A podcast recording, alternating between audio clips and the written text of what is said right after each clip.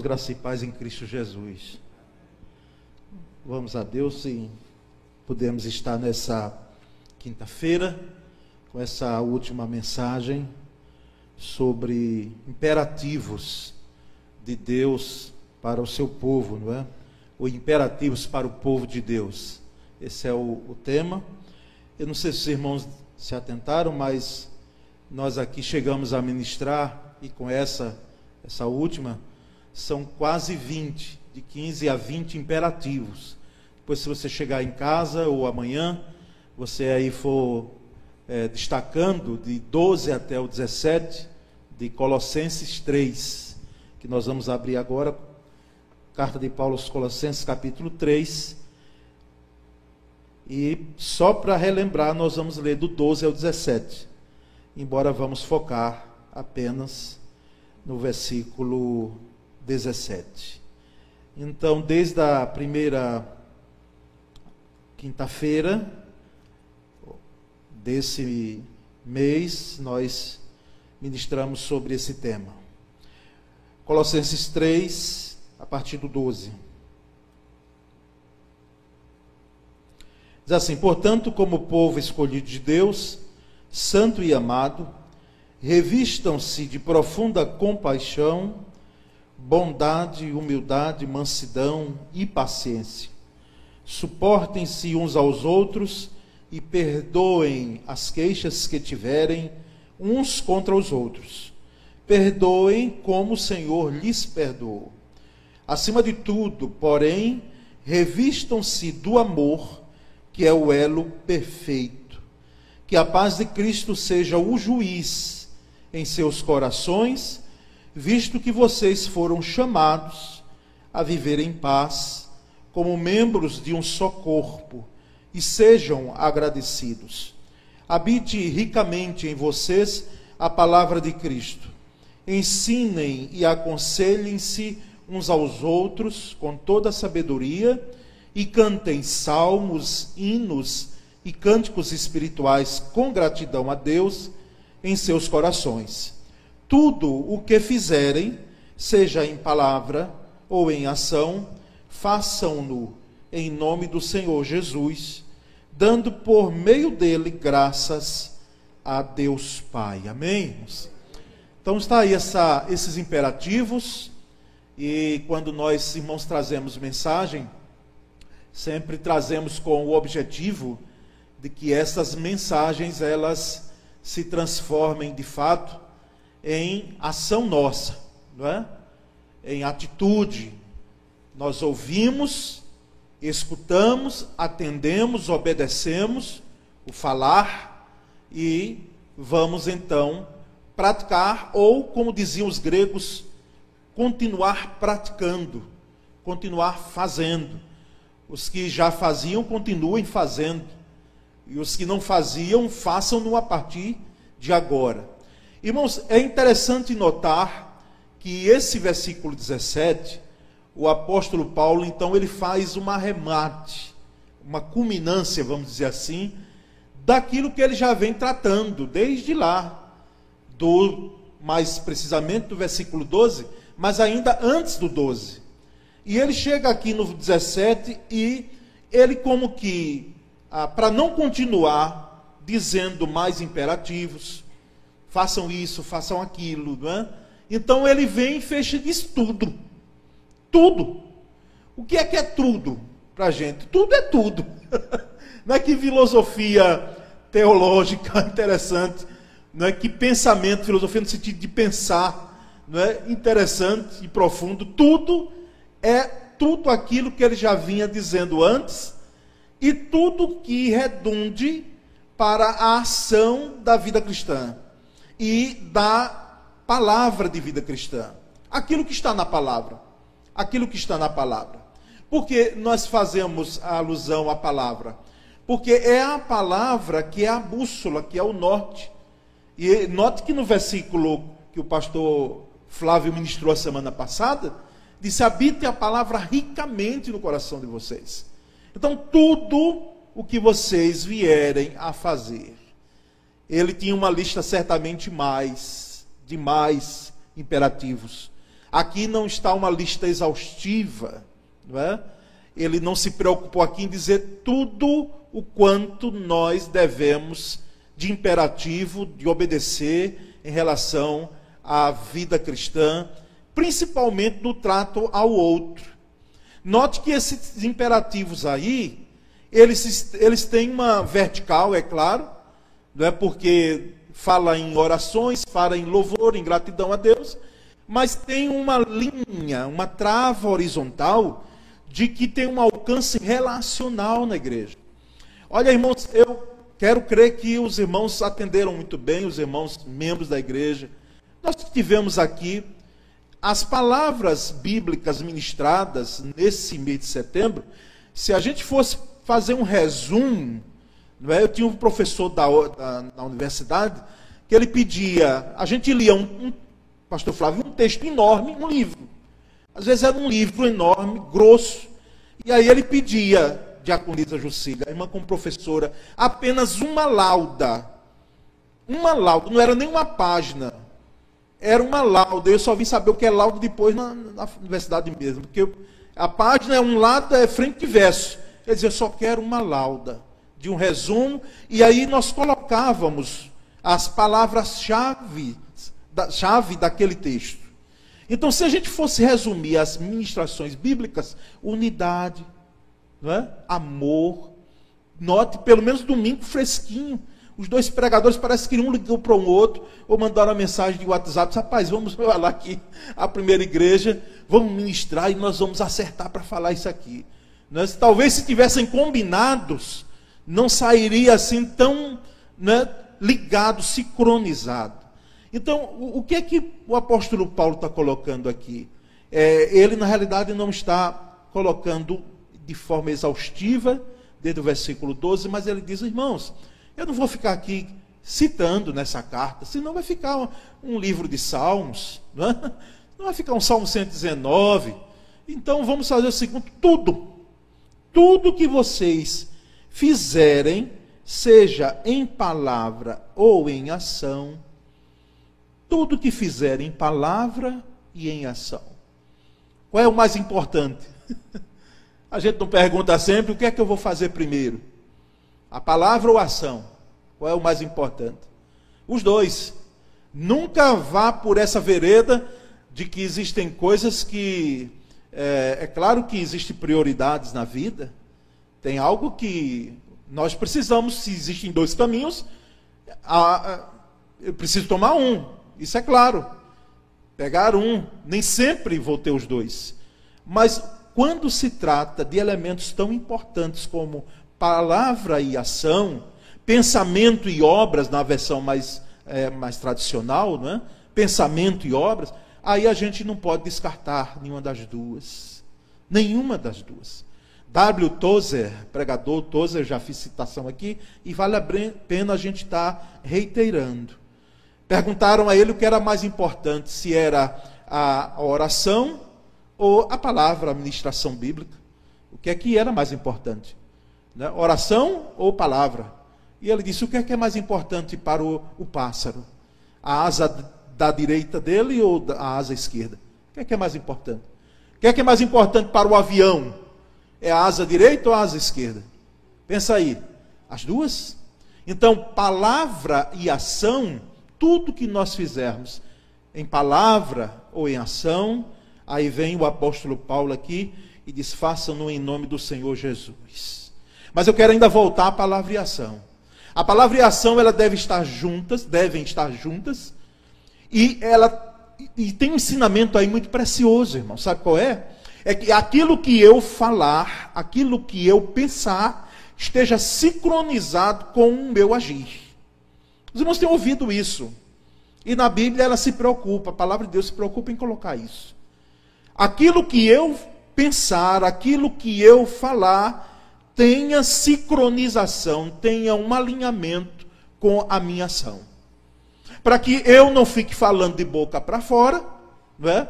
Ah, mas eu amo, eu amo, eu amo, eu amo, eu tenho fé, eu tenho isso, eu tenho aquilo, eu creio.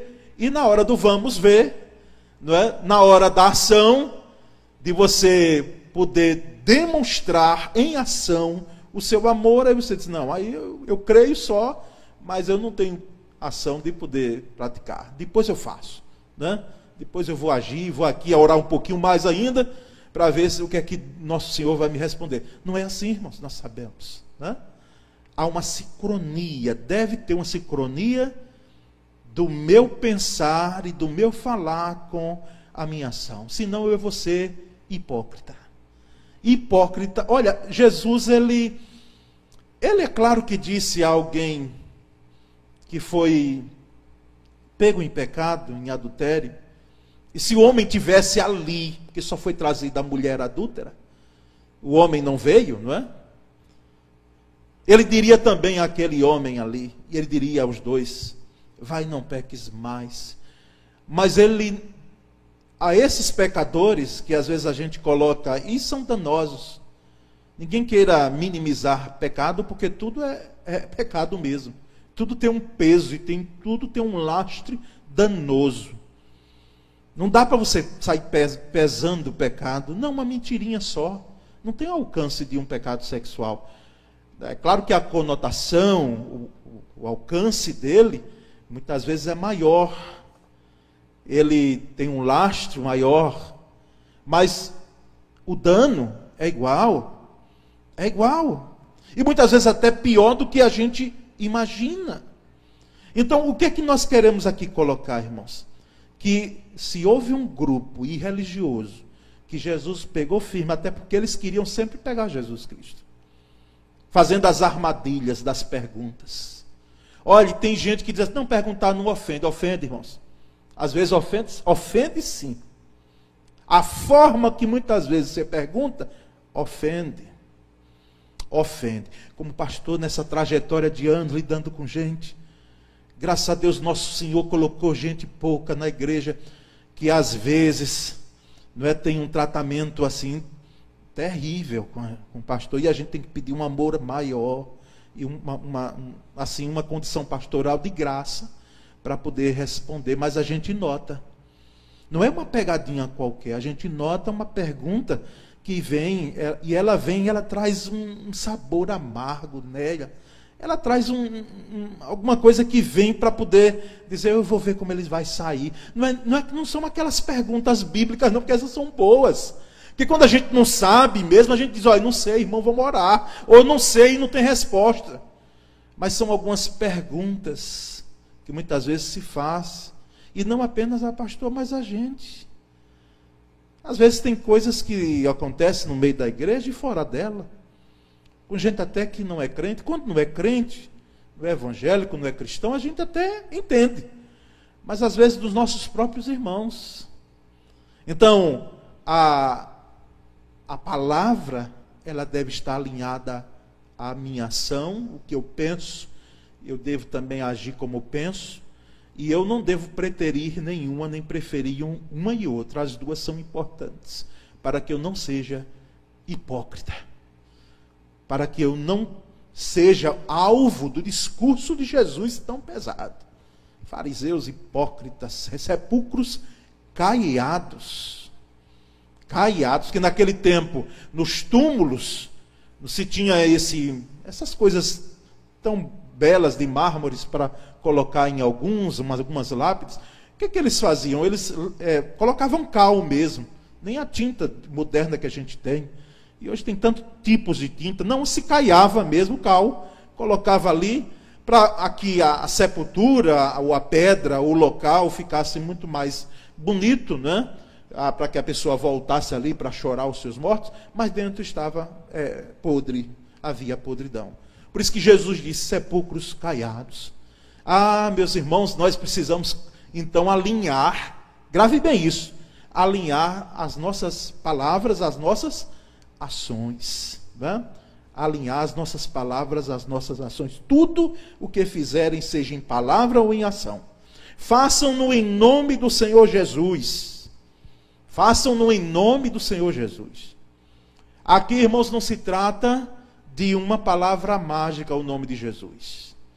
Porque há quem pense, nós aqui esperamos que ninguém, nenhum, e se um membro de primeira igreja chegar e dizer, ah, mas eu não sabia disso, É porque não tem se atentado à leitura da palavra, tem procurado outros entretenimentos e não tem ouvido a ministração da palavra, porque doutrina nós procuramos daqui. Procuramos doutrinar. Não tem muita coisa que muitas vezes se espera de outros segmentos e estão fazendo lá fora, não. Mas palavra precisa ter. Palavra precisa ter. Daquele púlpito, daqui, de onde nós estivermos. Ministrando palavras, seja por pastores, seja por qualquer irmão. Então, o nome de Jesus aqui não é uma fórmula. Não é uma palavra mágica que a gente usa assim. Eu vou orar em nome de Jesus e pronto, vai ocorrer de hoje para amanhã. Ou vai ocorrer agora. Vai acontecer agora o milagre. Por quê? Porque eu estou usando o nome eu estou fazendo a oração em nome de Jesus. Não é assim, não, irmãos. Não é assim, não. O que é que Paulo está dizendo aqui? Nós não duvidamos que de forma imediata as coisas aconteçam, porque vem aqui me perguntar: o que é que Deus não pode fazer? Diga aí. Ele pode fazer tudo. Quando Ele quer, Ele faz.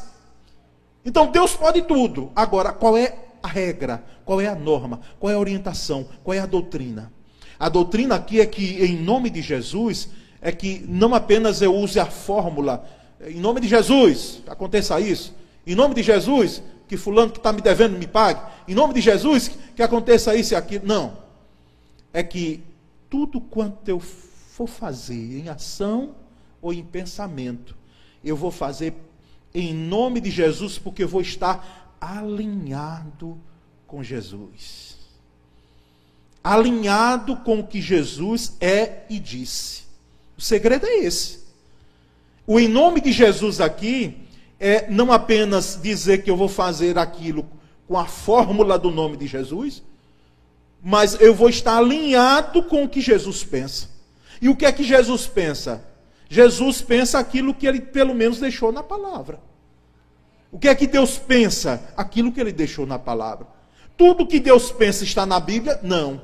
Mas o que tem na Bíblia é aquilo que ele pensa para que eu tenha conhecimento, para que eu possa agir. Então, o em nome de Jesus é dessa forma. É dessa forma. O fazer em nome de Jesus.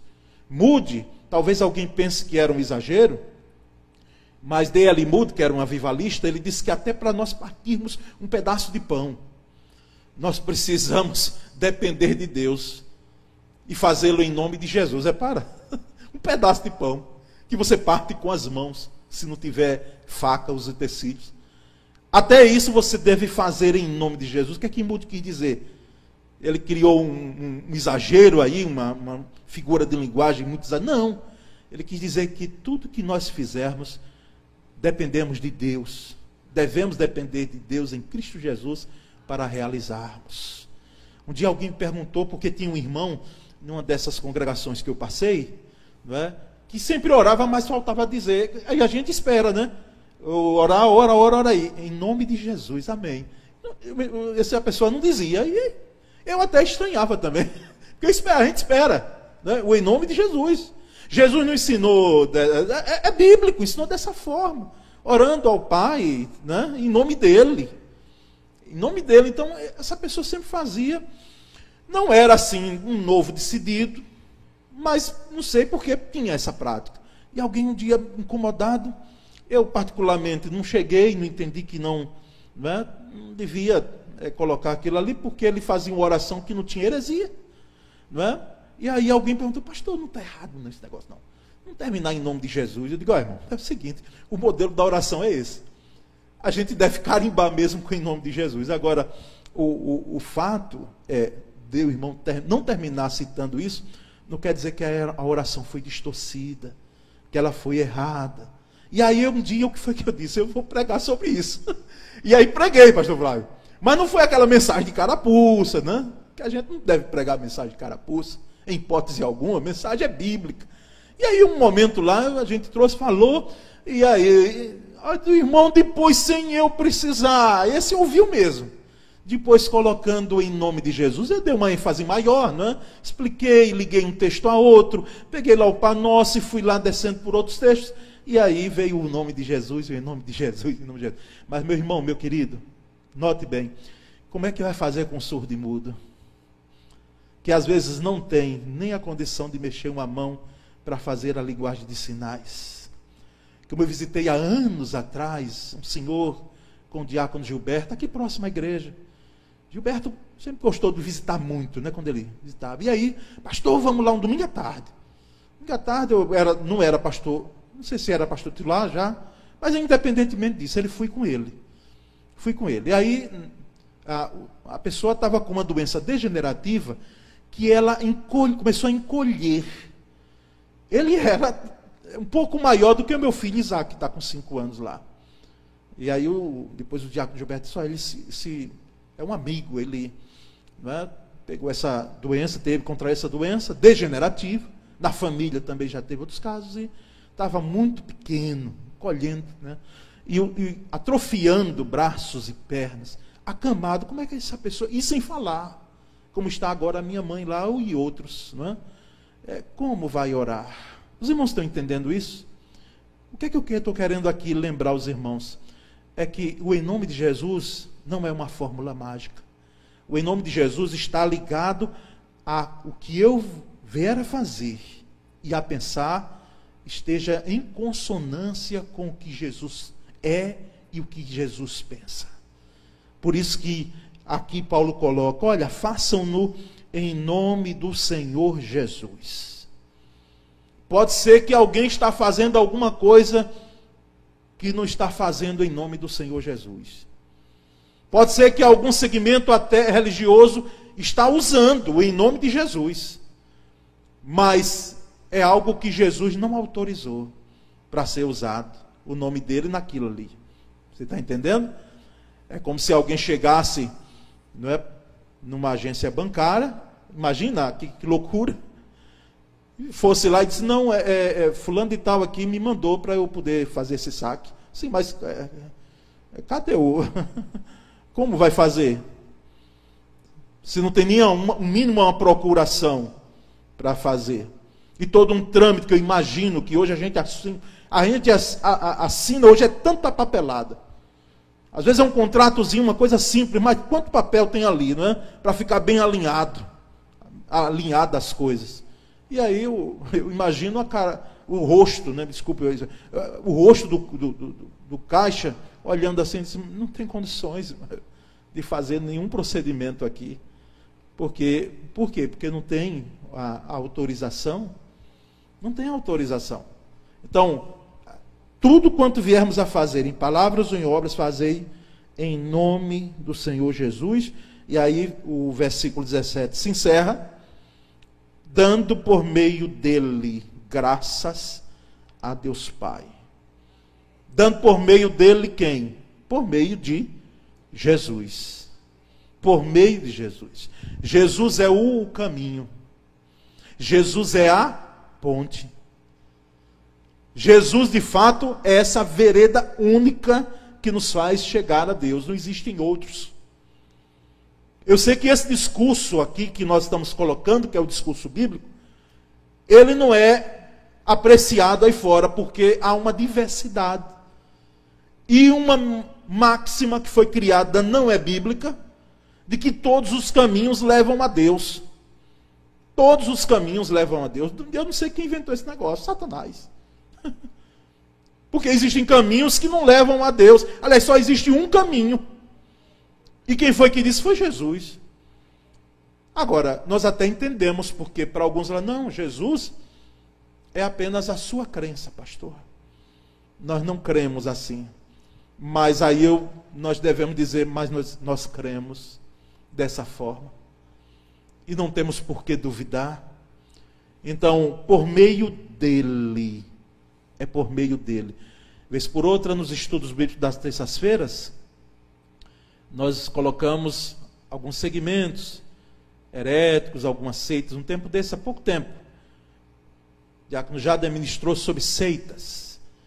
Uma das ações das seitas é ou tirar algo de Jesus, né, retira a autoridade dele, ou coloca alguém mais. Ele não é só, ele não é suficiente. Então é Jesus e mais alguém, não é? É Jesus e mais outro que tem que fazer, porque Jesus sozinho ele é, ele é muito fraquinho, não vai poder fazer sozinho. né? tem que ter outros ajudadores, outros auxiliares. E nós sabemos que não é assim. Não é assim. Ele é o único caminho, ele é a única ponte. Por isso que ele disse: ninguém vem ao Pai senão por mim, é por meio dele. Lá no mundo da transfiguração, irmãos, quando os discípulos, aqueles, aquela representação do grupo apostólico, né? Subiu com Cristo e eles viram aquele negócio, como é que pode? Aqui estamos vendo Moisés e Elias, um, uma, uma forma transfigurada, o rosto de Jesus resplandecendo naquela visão que os evangelhos narram. E depois desaparece Elias, desaparece Moisés e fica só o Cristo. E uma voz se ouviu dizendo: Este é o meu filho amado, a ele ouvi. Ou seja, agora não escutem mais Elias, não escutem mais Moisés, escutem o filho, escutem o Cristo. É Jesus, por meio dele. Por meio dele, graças a Deus Pai. Graças a Deus Pai. É gratidão, não é? Gratidão que foi evidenciada nos versículos anteriores. A gratidão a Deus Pai. A Deus Pai. Um político, aqui já é falecido aqui no Brasil, foi candidato a presidente por alguns anos, algumas tentativas e não conseguiu. E já se descobre hoje na internet que esse homem falou e tinha uma sabedoria muito grande. Ele não tinha um espaço midiático. Da época era pouco tempo para ele. Só dava para ele falar, e à medida. Não estou citando não, porque, mas já sei que tem gente aqui que já pegou quem é. Né? é ele só citava praticamente uma, uma frase, que era o tempo que ele tinha. Né?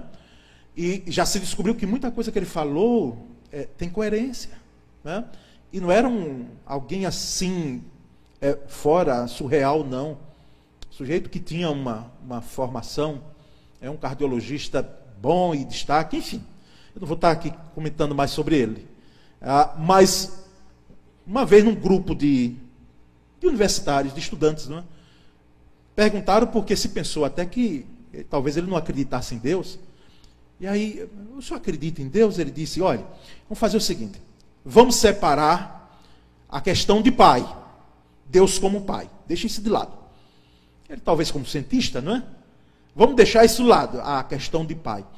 Mas, e vamos focar, aí ele deu uma aula né, focada um, um, pouco muito mais lá no, na, na questão socrática, e de São Tomás de Aquino também lá um pouco mais atrás, ele disse: Eu não tenho como crer que isso aqui no mundo surgiu assim por acaso. Tem que ter um autor, deve ter um autor. Então eu creio que existe um autor para isso aqui. E que eu posso chamar de Deus. Um autor. Aí nós cremos sim que existe um autor para tudo isso, universo em esplendor, não é?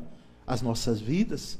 E cremos na questão do Pai, que por ele não foi tratado e nós respeitamos porque ele naturalmente deixou de lado para não ligar até aquela questão paterna e sentimental que muitas vezes se quer fazer. Ele queria dar uma explicação com um viés muito mais é, ligando da, a questão da, da, da fé, não é? mas ligando à ciência, né? vamos dizer assim. Mas existe o Pai. Existe o Pai. Eu, nessa trajetória de pastor, a gente sabe que alguns pais só fizeram seu genitor. Graças a Deus é em minoria. E eu tive gente já no meio da congregação que tinham dificuldade quando ligava a figura de Deus à figura de pai. Por causa dos traumas que essa pessoa tinha lá atrás. Coisa séria, irmãos. Né? Eu até quero poupar os irmãos aqui, até porque os irmãos sabem do que pode ocorrer Muitas vezes, quando o pai não é pai, né? o pai é alguém que sofre né? grandemente de, de doenças, de transtornos terríveis da vida. E que não busca uma solução para aquilo, no mínimo. É um doido, é um maluco mesmo. E até nisso, graças a Deus, é claro que não apenas com a questão, porque bem disse aqui o pastor Flávio, abençoada seja a sua palavra dessa explicação. Flávio. Por quê? porque existem questões que nós precisamos crer e nós precisamos ir à procura do que é, está além, além da, da, da fé, não no sentido de que seja maior, mas há uma junção. Existem coisas que não serão resolvidas com oração, por mais fé que nós tenhamos. Jesus disse: Olha, se você está doente, você unja com óleo, chame os presbíteros da igreja, unja com óleo e ore. E a oração da fé salvará. Agora, note que ele coloca o óleo e coloca a oração. Em outras palavras, você está doente, você tome remédio e ore. Mas não apenas ore, toma o remédio também, toma medicação. Busca medicação. E não apenas busca medicação, mas busca medicação e ore. Então, o sentido de pai aqui, nós já vimos gente dando a volta por cima e louvando a Deus sem impedimento algum, porque Deus é pai. Deus é pai. A figura de pai, embora existem outras conotações, outras, mas a figura de pai aqui, quando Jesus é, coloca e ele falou e os escritores bíblicos destacaram, é, é daquele, não é apenas aquele provedor, aquele provedor, a figura do provedor, do pai como provedor, não é?